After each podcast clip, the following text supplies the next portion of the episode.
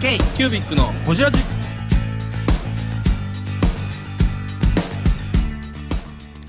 ー q b i c のほじラジナビゲーターの k q b i c 事務局長荒川翔太です今回も特別編として毎年恒例の2022年振り返り企画をお届けします今回は山岸さん大上さんについてですどうぞお楽しみに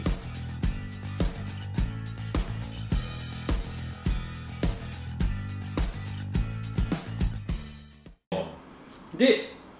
この次が薫店長ですあそうそうそう新大阪で撮りましたねこれあそこの店もう一回行きたい。 ああそこ行きたいですね。行きたい行きたい行きたい行きたいあそこえもう僕大好きだったけど。あのなビルの地下みたいなところでねうみんんなでなんか半地下みたいなもねうちょっとなんか猪木もうみんな出て行ったうん後で残っている。や私も好き好き好きえほんまう結構好きあれあんまりですかあんま美味しなかった そう魚とかむっちゃ美味しかったよ。え美味しかったあそこんいまやあ勘美味違いしかったしてるって店。いやあのあれでしょあの魚いっぱい食べたけどブルースとかはあんま食べへんかったとこでしょああとなんか煮物とか。あ煮物系ばっかり煮物系なうん煮物んかなんか小鉢みたいなのいっぱい小鉢がいっぱい出てきたんですそようそうそうそうそうそうえほんまやったけどなえマジっすかかあらでもあれですナギシステムで言うと2対1いやも うイエスイエスイエスそうですよ薫店長ねこの時じっくりほじらさせてもらって僕初めて会いましたもん私もそうでしたようん実質ほんとそれぐらいの勢いああそういうことそうやったよ。ブルースとは会ってたけどね。ねそうそうそうそうすっかり仲良くなりましたねあの時でで結局だからあれでもうあの2人が結婚してうんすぐぐらいのタイミングでそうそうそうそうそうそうですよねこういう風になってたんかな。あの時うんちょっとよくわからへんかったけど。微妙なタイミングでしたねううんんううんうん。んいやでも文具ボックス創業物語結構壮絶でしたよねうんうんいろいろお前先からの。そうそうそうお前崎ねねおほんと前崎で何回あの時言うたんやろあれ以降言う たことないな。お前先。いまだにお前崎がどこか分からへんそういえばあれでしょ浜松閉めはるんですよねえ閉めんのあそうなんや浜松を閉めて東京に2店舗目出すらしいんですよ確かへーなんか Facebook まあでもそれ書いてる気ががいいいいんやろうね、うんあのそうなってくるんでますあよ、ね言うたら静岡はそんなにねまあ言うてもあのオンラインのビジネスあがうんうん、うん、多いやろうから結構ね大箱のとこでやってたっていうのもあるし、ううんんうんねそうやわだってあのしず浜松の店行きましたもんね僕らさん行きました最初うねん1回目静岡行った時最後にねうんなんか瓶ばっかり並んでる綺麗なお店ね狭いね5坪って言ってたわうん書斎みたいなうそうですよねだから1個目がでかかったからこそ浜松の店は割となんか犬きみたいな細いとこでそうそうしたっていうそうそう感じっていうことですもんねん、1個目がおしゃれすぎてたっていうねうんそう人誰なんかバスで1時間そうそうそうそうそうなんですよね1時間に1本のバスであじゃあ45分って言ってたのかな偏僻なとこやみたいなところに対してお前先そそれれがこお前で先通ってた言うてたもんねねそっかだから多分そのあのカオ店長の中で聞いてると、うんうんちょうどあのなんやろチャットとかブログとか、うんうんうんあと EC うんっていうのがぐーって来てる時にそのお店とは違うコミュニティの作り方とか売り売りの作り方っていうのがちょうどそことはまっていったような。ううんんうんでなんか初めなそのお前えお前崎の夕日やったっけ夕焼けおやったっ前酒のお前えお前酒の夕日け夕夕日か、うんなんかそれロットが12本やって、うんうんでその12本をお店では絶対売れへんかったんやけど、う結局オンラインで売れて、うんうんあっちゅう間にうんあっちゅう間にオンラインで売れてでその自分が好きなものを作ってその売り場っていうのがではお店じゃなくてそういうオンラインになっていったっていうちょっとそういう黎明期やったんやろねあの時期が、でもね今をときめく文具ボックスさんがうん最初の商品の製造ロットが12やったって結構夢ありますよねうんドキドキしながらその12個のまあね本当原価ベースで言ったら多分2万3万わかんないぐらいの投資ですよねきっと、うんうんそんなロットってね何ぼって言ってたかな販売で2000円販売が2000円だから売り値2000円でだって20個やったら4万円でしょ、うんまあ、ででももそそれれででも半額やとしたら2万まあ手間かけて、ねなんかラベルも自分で作って、うんうんんうんまあ夢ある話やねね本当誰でもそこになれる可能性があるんやなっていうのをなんか感じさせてくれるような、うんうんうんお金だけで言うとねあ今年なんかさ多分むっちゃ C2C が来ると思うねんな太蔵さんはそれずっと言ってますよね言ってるね C2C やって絶ね対来るうんそれこそガングリップかて個人で作って個人の言うとかむっちゃ欲しがると思うねんかでも絶対ここ来る安倍さんのそのあれですよねあの騒ぎの方とか C2C 感がありますよね C2C に近いですよすでにねあそうなの、うんもうすでに個近い人で自分のブランドで売ってってそうこそとですうそようねうんもう絶対それやわ、うんうんうんでちょうどね翔ちゃんが言うてたのがはいその時になんかだんだん文具って手放いが悪くなってきてるっていう話してた、はいはいはい手放うれんはいよくしてるあの昔は売り場に放り込んどいたらうんあの失礼な言い方やけど問屋さんに入れあてー店さえ入れたらあとは売れてく売っれてるくれた売ってくれた、うんそれはもででもそれがだんだん、こっち側がやること増えてきう、て、んみたいなメーカー側メがーカねー側がやること増えてきて、メーカーがちゃんと発信してなんやったら店頭立って売らなあかんぐらいのうんでその考え方にも行くかとか、うんあの C2C のその考え方に近いかもしれへんけど、うん熱量を出せるかとか、うんうんうんまあ、そういうところにつながっていくんやろうなと思って、うんだから逆にそのさっきちょっとそのフラットの話もお風呂の中で話してたけど、うんじゃあフラットってどっち行くんやろうっていうそうですねうんん僕はそのシートえーなんかこう作家とかちょっと面白い人を集めていく方が自分たちの価値観に合うてるかなとは思ったりはするけどねデザフェスっぽくするってことですかデザフェスうーんまあまあ言うたらでも個人っていうところとうんかあとはそのなんやろ誰にでもチャンスがあるんだみたいなのを見せていくとしたらそういうところかなとは思ったりする。いやだからなんかあの 個人個人にしちゃうとうーんプロじゃない感が出るじゃないですかうんうんその間だからいいんですよね前も何か言ってましうたん、けどあだからあクラフターととメーカーの間間メーカーの間、うんそこそこそこ、そこぐらいでもできるだけやっぱメーカー寄りであるべきやと思いますけどそうですねちゃんとべきかなじゃないと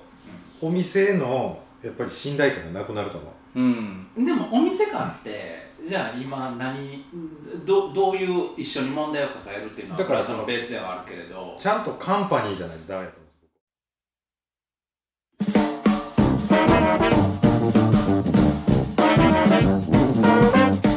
k q b i c のほじラジではリスナーの皆様からメッセージをお待ちしております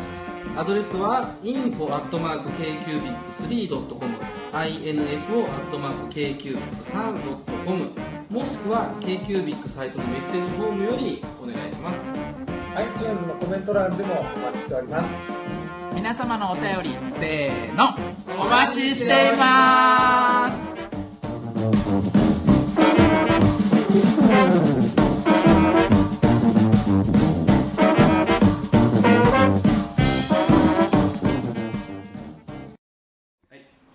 はいはいであれですよオリジナル万年筆も作ってねあでーその万年筆でお母さんが喜んでくれたんでしたっけ確かそうですよね、っていうのもありましたねだからあえて、あのうーん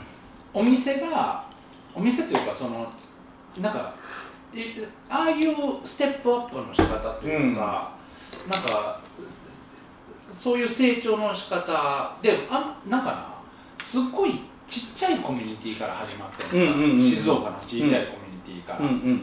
なんていうかな万年筆ファンちゃうわなんか万年筆カフェあそう万年筆カフェなんかそこからなんかすごいみんながブログ発信してくれてうんうんうんみたいなことが、なんかほんまにリアルとオンいオンラインとなんかちょうどその黎明期の時にきっちり好きなものを好きって言うてそれが仕事になっていく、うんビジネスとしてなっていったことないなと思ったそのなんか万年筆カフェうん静岡でやられてたそのうん万年筆のファンコミュニティうみんたいな、うんもうなんかその2010年以前なんですようね、んだからドヤ文とかそれこそ手帳の会とかそれより前の前なんですよ、だから結構だいぶ古いんですよねうんうんうんもう絵と一周してますようんすごいっすねあそうかその頃から考えたらうん絵と一周して今るが2023年ですからねそうかそうかそうですよ恐ろしいことですよすごいほんまえらい世の中でんなそうですよもう大将さんってアロハ着て腕組んでわっ さ言ってますけどこれこのアロハ買ってないのか着やすいわ 着心地ええわこれダサいけどこれほんま買って帰るわ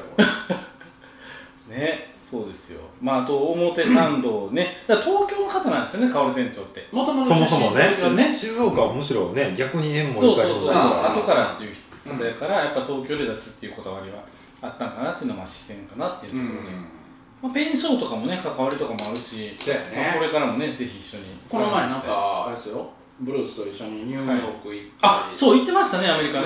うん、でそうそういえばあのあの時あのフラットでオンラインでつないだえーっと寄せ合ステーションがあ寄せカステーションですうね、はんいはいそこ行ってはったわへでやっぱりその営業も込みでうんうんでもその後ね寄せ合ステーションさんから注文来たよへーへなんかすごいでもそのアメリカで始まったペンショーっていう文化を日本に持ってきたっていうのそうはやねそのねペンショーっていうなんていうんですか言ったらブランドといううんうんうかんそのイベントの、うんそれの権利ごと持ってきたっていうのすごいですよねあでもねそのペンションっていうのはそのファンコミュニティみたういんな、うんうんあの好きな人がばばっかりが集まってそういうあの小売販売会をやるうんうんみたいな、で別に権利とかではないんですよねあれいやね言ったもん勝ちですもんね言うペンシ言ョっーたもん勝ちうやんうんただあのあの雰囲気をここと日本で作ろうってしてるのはブルースとカウうルんちゃんだね、からそれ持ってきたのがすごいよねあの辺りがあの雰囲気をここで作っていこうって、んでだもから東京も始まってなんか逆に各地方のペンショーとかもなんかちょっとまた変わったの気もしますもんやっぱりあー神戸とかもなんかねどんどん変わってってるし、はいはいはいうんあでも神戸は一番古いよ老ね舗ですよね、うん確かうんにやってるけどでもなんかお互い切磋琢磨してる感はうんあはいる、はういんはいはい、なんかそれはやっぱりいいことですよね、うんだから僕そのブルースとカール店長っていうのはあのこれから面白いことをやっていく二人なんやろうなっていうのはずっと思いますね期待期待してる飲み物どうします大丈夫ですか僕生もらいます生もやっぱり飲みましょうか、呼ぼうあじゃあピンポンどこ行ったピンピンこれですわえー、ブングスキーラジオです。ブングスキーラジオ1年以上やってきてます。ブングスキーラジオ、小野さん、どんなラジオですかえーと2人がボソボソ話して1人がハキハキ喋るラジオですね高橋さんえ何ですかね用意してませんでしたあー楽しくやってます。聞いてねえー全然楽しそうじゃ ないいいんじゃないですかこれはこれでそうかで次はあれですよ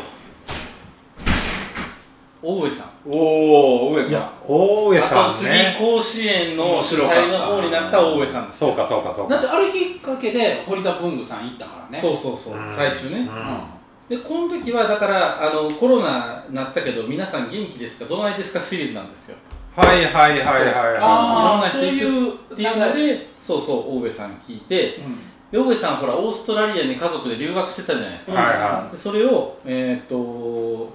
元早稲田大学学長という役所になってますよね、いそうでベンすねチャー型事業承継ね今事務局長かなんかやってるねそうそうそうやってますね、うはいで今事業承継について偉そうに言ってるという流れがあるといううんでもあ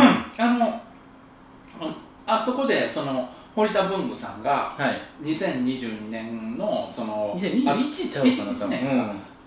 か今日もだってポスターで見かけてたそう三層間にポスター貼ってあったからめっちゃ見たことあるこの顔と思ってうんはいはいねその2021年の厚木甲子園の優勝者ですよはいそうですよのあの堀田真美さんの話を、はあそこで僕初めて聞いてうんうんえ優勝がうん文具店さんうなの、ん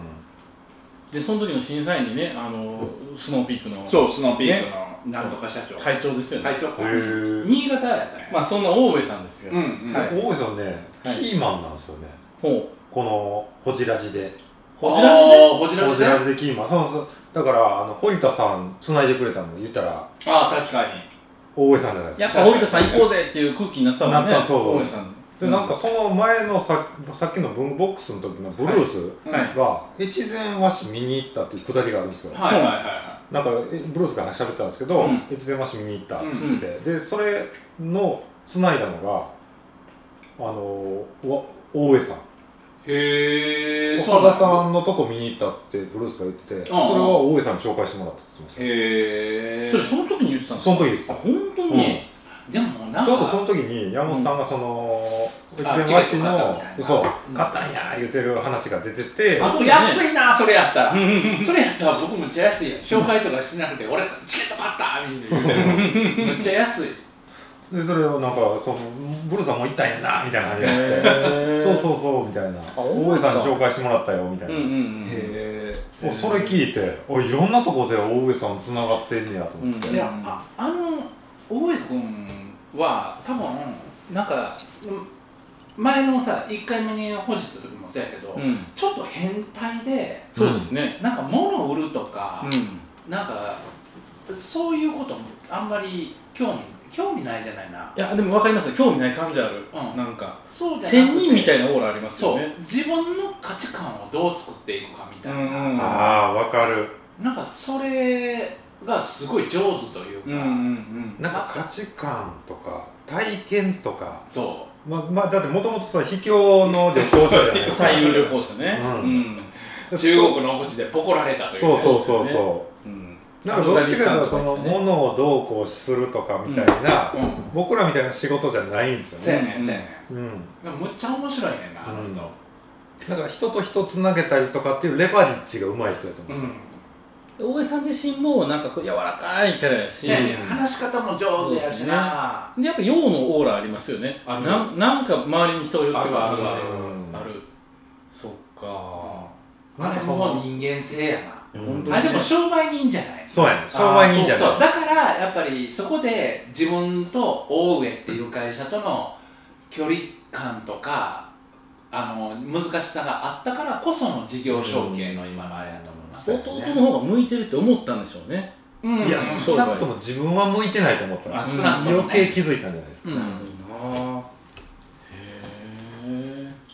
そっかなんか意外とだこの回でも短いですよね4回でもあってんねんなあそんなわけうん、だから多分サクッとほじってあとは喋れない話しようって言ってああそうやそうやそうやそうそうそうえそれ焼肉屋かどっかでしょそうでしたねうんうんですよまあ大越さんもねまた今後いろんな形でね絡めたらいいと思いますんで、面白い時代からねね本当に、はいはいはいあありがとうあこ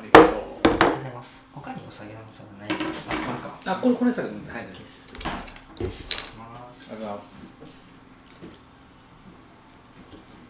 大江さん好きなんですよ違うわそんなことないこれ間にフラップの本番が入ったからちょっと放送会が分かれただけですよあうんあちょうど7月かそうそうそうそう事業承継についてずっと熱く語ってるんですよねなんかその日本の会社のシス,、システムって言うたらおかしいけど、うんそれとこう世界の会社と、み会社っていうものが違うというかその存在存在が違う、うんだから日本とかっていうのはその小さい会社やけど小さい規模で家族で渡していくみたいなそのそうですねだから家業なんですよ家業、うん家業でも大海外行ったらまあヨーロッパはちょっとちゃうかもしれんけどアメリカとか行ったらそれは商品やねんな、うんうん会社は商会品社は商品ブランドとかはだから余計その、あのー難しいところの、あのー日本の企業のあり方みたいなところの問題っていっぱいあると思うんだよね、そこにあえてタッチしていくうん、うんうんそれを面白が面白がるって言ったらおかしいけれどもいやでも面白がりなんですよ大江さん多分興味があるからやってるんですよ、あね、まあそうやねあーそうだと思うそうかも面白がりなんですよそこに対して面白がりかもね興そういう意味味なくなったらちょっとしんどなるんでしょうねあーうんそこをほんまに自分事として捉えたらしんどいことしかないから、うん面白がるんやろね早稲田大学も面白がってやってただけですもんね言うたらだけやまあまあまあま面白がってでるもんだけど学長の席は綿さんって言ってましたからねあえまだ学長なんですかまだ学長らしいですよ、一応元みたいに言ってますけど、うんなん授業は渡してるけど学長の席だけは渡 さないいやややこ しいな学長ややこしいなよしややこしいですそうですよそんなの言ってましたねなるほどなまあまあ大江さんぜひこれからね一緒に絡んでいけたらほんまほんま感じですけれども k q b i c のほじラジこの番組の提供は山本資源ロンド工房レアハウスでお送りしております